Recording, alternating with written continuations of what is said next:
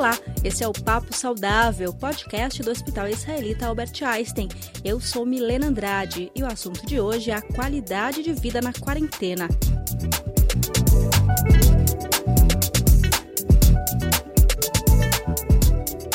Causa da pandemia do novo coronavírus, a recomendação é o isolamento social. Por isso, boa parte da população deixou suas atividades do dia a dia e está em casa. Mas como passar por esse período de forma equilibrada e saudável? É um desafio para todo mundo. Eu conversei sobre isso em uma ligação pela internet com a doutora Isley Guimarães, que é médica da saúde populacional do Hospital Israelita Albert Einstein e presidente do Colégio Brasileiro de Medicina do Estilo de Vida. Ela ressaltou que estamos em um momento de muito desgaste emocional e que, além da nossa saúde física, é preciso prestar atenção na nossa saúde mental. Olá, doutora Isley, tudo bem? Ô, Milena, muito obrigada. É uma honra esse convite. Eu que agradeço sua participação aqui com a gente no Papo Saudável. Para a gente falar de um assunto importante, né? Que é quarentena, né? Muita gente mudou completamente a rotina, né? Está em isolamento social e isso afeta muito a qualidade de vida, né? Como que a gente pode manter a qualidade de vida mesmo nessa situação? A qualidade de vida, eu acho que envolve tantos aspectos que eu acho que nesse momento mais importante de todos é o da nossa saúde mental, né? Momentos de adaptação requerem que a gente tenha um esforço maior, inclusive da parte do nosso cérebro, para se adaptar às novas rotinas, às novas realidades. Isso tem um desgaste emocional muito grande. E se juntar com o desgaste emocional da pandemia, eu acho que, em primeiro lugar, é a gente acolher as nossas emoções, entender o que, que a gente está sentindo, para a gente conseguir, a partir daí, se organizar para realizar as nossas atividades. Né, inclusive as atividades que, que são das nossas necessidades básicas de, de alimentação e de relacionamentos. E é um momento mesmo de muita ansiedade, né, doutora? Porque é, existe, inclusive, muitas cobranças, a gente vê nas redes sociais, né? As pessoas com checklists para aproveitarem esse tempo em isolamento social. Como que a gente é, controla essa ansiedade e essa vontade de, de ser muito produtivo, de fazer muita coisa? É, não sei nem tanto se é a nossa vontade ou se é a nossa cobrança e a cobrança da sociedade para a gente estar tá sempre muito produtivo, né? é, a gente tem que entender, em primeiro lugar, quais são as nossas necessidades. Né, porque tem as necessidades do trabalho, tem as nossas necessidades de dia a dia, que já tomam uma grande parte do nosso tempo, mas também, assim, não estar saindo de casa, muitas vezes dá aquela sensação de que você está preguiçoso, aquela sensação de que você tem, não tem nada para fazer. E o que, que a gente faz com esse tempo teoricamente ocioso e estando dentro de casa. Né? Muitas vezes a gente se sente na obrigação de estar tá fazendo alguma coisa. Então, eu acho que é um tempo de se observar para ver o que você precisa fazer, o que você tem vontade de fazer e o que você não tem vontade de fazer, o que também não faz sentido, porque se a gente pegar das redes sociais, realmente tem um monte de palpite para encher a nossa agenda, né, Milena? A doutora Isley Guimarães recomenda criar uma rotina que se adeque à nova realidade em casa, tendo flexibilidade com os padrões estabelecidos anteriormente. Ela também deu dicas de convivência com a família e para quem mora sozinho. E cada um, na verdade, tem que criar sua própria rotina, né? Ah, sim, cada um tem que entender a sua necessidade. Inclusive, é, o pessoal fala assim: puxa, mas para eu trabalhar e eu tenho criança que também está estudando de casa, tendo aula online, muitas vezes, para a gente manter a nossa produtividade, a gente tem que alterar, adaptar a nossa rotina, né? De repente, reservar um horário para dar conta da parte das crianças e da família, e aí depois a gente conseguir se liberar.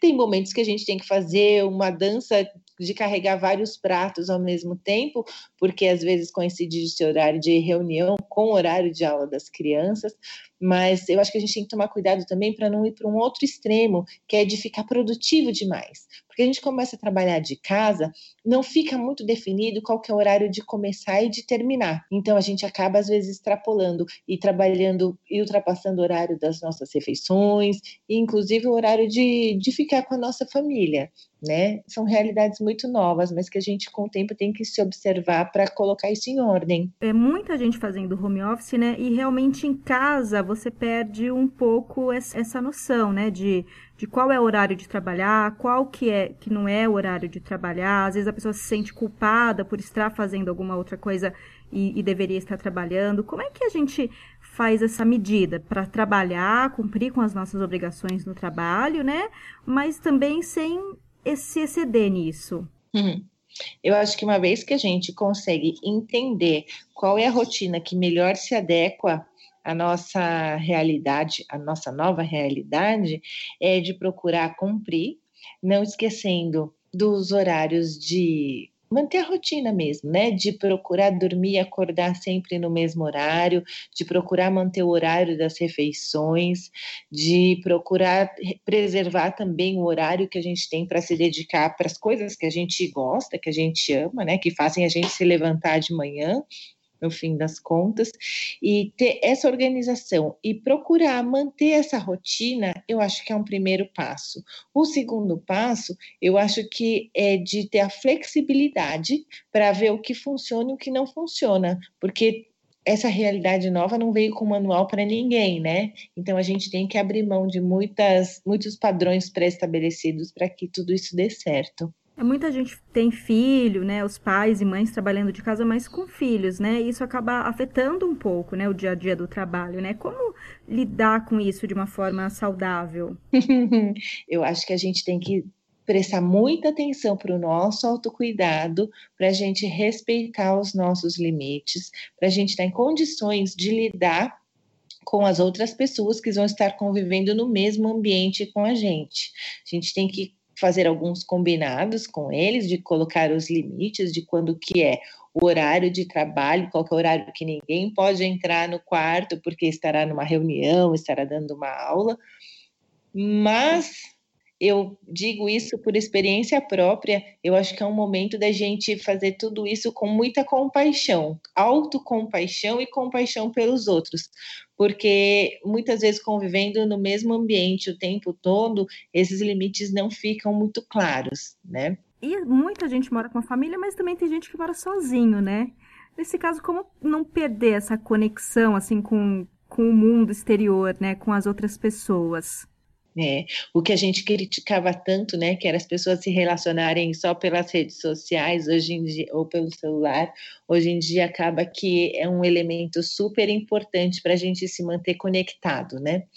Uh, e mesmo morando sozinho, eu acho que a gente consegue muito Uh, também atuar e ter essa sensação de pertencimento, tanto online, conversando com os amigos e tal, mas também, às vezes, fazendo parte de redes de, de apoio, por exemplo, se você não é uma pessoa idosa e vai ao supermercado, de ter de fazer parte do WhatsApp do grupo do seu prédio, do seu condomínio, para ver se alguém precisa de alguma coisa da farmácia ou do supermercado. Isso daí são coisas, essas são ações que dão essa sensação de pertencimento, de propósito e que fazem muito bem para a nossa saúde mental.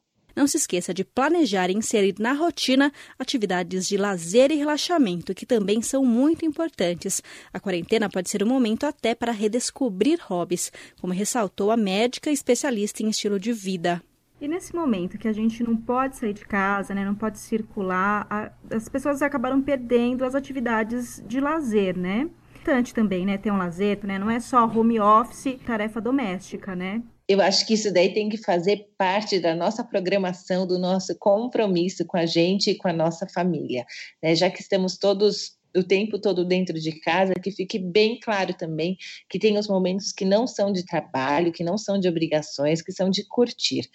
E eu acho que entra um papel bonito também nessa discussão é de ressignificar estar em casa, né? Estar em casa durante esse período de distanciamento so social não quer dizer que você está dentro de uma prisão, mas que você está dentro de um lugar que te acolhe, que é o lugar que é mais seguro para você nesse momento e que você pode estar lá convivendo com as pessoas com quem você ama. Então, de ressignificar também estar em casa, de estar com a família e de descobrir ou redescobrir o que, que a gente gosta, né? Online a gente consegue acessar muita coisa de, de arte, de música, de filme, mas também a gente consegue redescobrir os jogos e consegue redescobrir o prazer das tarefas que a gente pode fazer em casa e, e entre a família. E também fazer atividade física em casa e de dançar e, e, de brincar. Isso daí a gente tem visto muito essa reconexão entre as pessoas. Isso é muito divertido. Antes as pessoas falavam assim: puxa, eu ia fazer aula de zumba na academia, minha família nunca tinha me visto dançar. E aí começa a fazer a aula de, de zumba online com a família, e, e aí isso acaba virando uma diversão. E claro, cada casa tem, tem a sua rotina, mas de você se permitir também olhar para essas coisas que, que eram simples e que muitas vezes estavam esquecidas, né? A doutora Isley Guimarães destacou outros três pontos importantes para cuidar na quarentena: a alimentação, o sono e o consumo de informações. E com essa mudança de rotina, é fácil perder bons hábitos, né? Alimentação, atividade física, até hábitos né, bons para a saúde mental que, que as pessoas devem prestar mais atenção nesse momento para conseguir passar por ele de uma forma mais saudável possível? Eu acho que um ponto muito importante nisso, Milena, é em relação à alimentação, porque a ansiedade e todas as emoções que esse distanciamento social provoca, onde a gente ficar em casa, fechado e com medo, acaba sendo descontado na parte da alimentação, né? As pessoas é, estão comendo mais e muitas vezes acabam comendo muito alimentos que são ricos em açúcar e gordura, porque quando a gente está em momento de estresse é o que o nosso corpo pede, mas que por outro lado dá uma sensação, uma falsa sensação de alívio, porque depois vem um efeito rebote também que não é legal e que a gente sabe que uma alimentação rica em açúcar e gordura, ela também tem um papel muito importante em alguns quadros de depressão.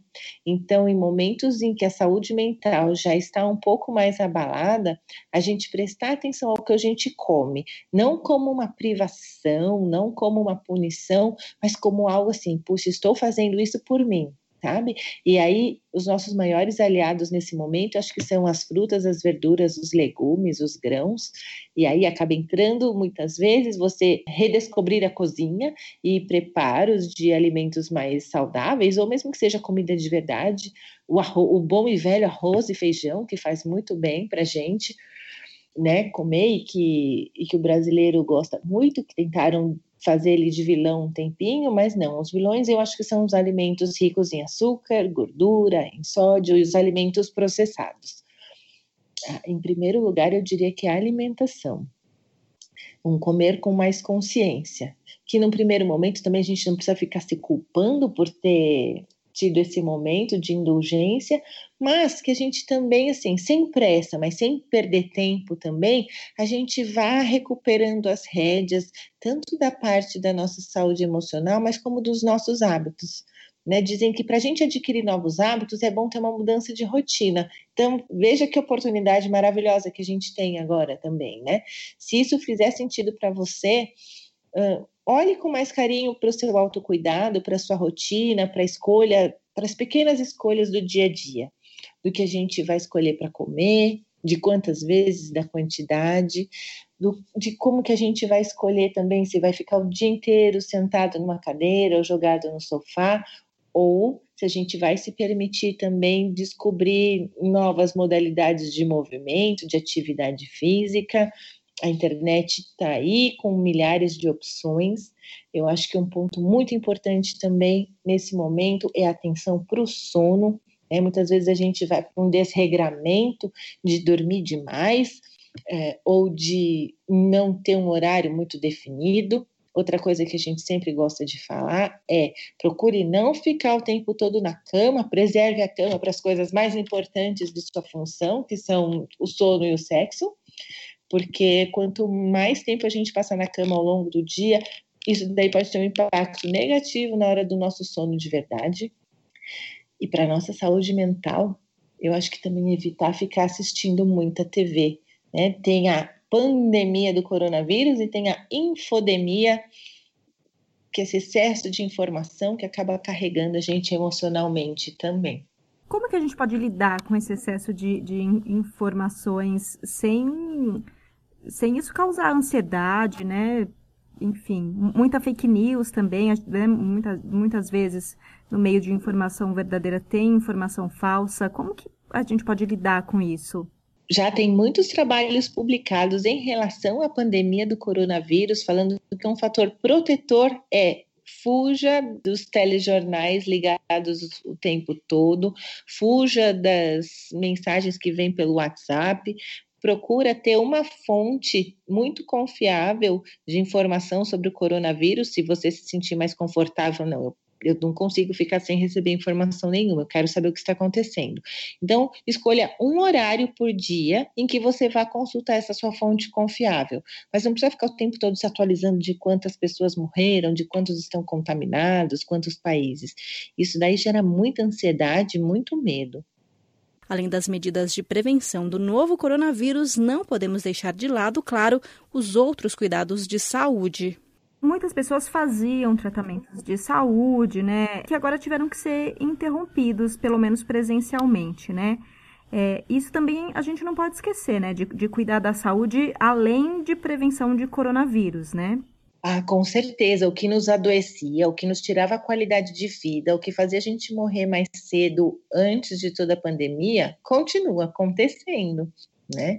Então, principalmente em relação à saúde mental, eles recomendam muito que você mantenha o seu acompanhamento, mesmo que seja à distância, mesmo que seja por telefone, com o seu profissional de saúde, que também mantenha as medicações em dia. Hoje em dia tem uma rede de profissionais que atende gratuitamente a população, é só procurar na internet que a gente consegue encontrar.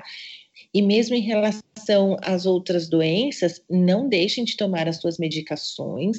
Tem muitos médicos que mantêm o, o atendimento online ou atendimento por telefone, e se for o caso, é, procure um, um serviço de saúde tomando as precauções necessárias, né, de, de ir com máscara e de higienizar bem as mãos, não levar mãos aos, ao rosto, mas não deixem de se cuidar. E não deixem de se cuidar, não só em relação à medicação, mas também a tudo que faz você ser uma pessoa mais saudável e com mais energia para viver o seu dia a dia. Né? Não é porque a gente está dentro de casa que os riscos não continuam existindo.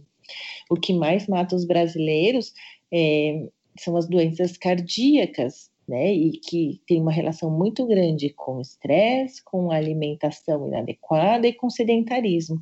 Então, eu acho que vale a pena a gente olhar para essas coisas com atenção, não como uma cobrança, mas como algo que você pode fazer por você. Para finalizar, a médica do estilo de vida, doutora Sley Guimarães, deixou uma reflexão para a gente. Doutora, então eu queria que você deixasse um recado final para quem está nos ouvindo, né, e está nesse período um pouco sem saber o que fazer, né, nesse período de isolamento social, né, com uma pandemia aí fora.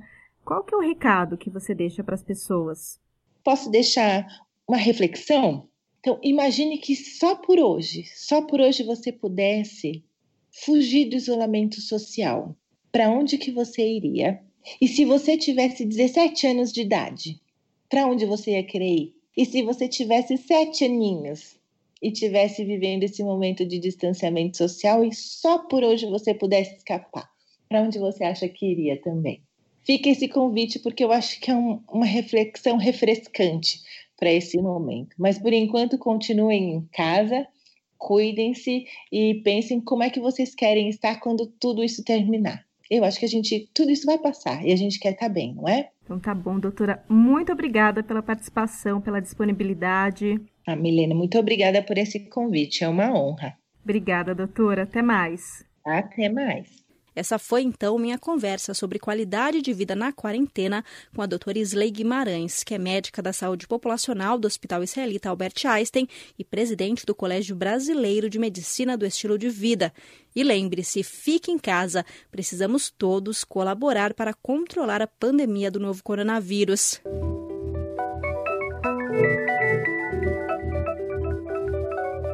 E chegou ao fim esse episódio do Papo Saudável, podcast do Hospital Israelita Albert Einstein. Nos acompanhe pelas redes sociais do Einstein, pelo blog vidasaudável.einstein.br e nos siga no Spotify, no Deezer e no iTunes. Aproveite e conheça também o outro podcast do Einstein, o Saúde por Elas, que foi criado para ser um espaço de discussão e inspiração sobre assuntos relacionados às mulheres. Até mais!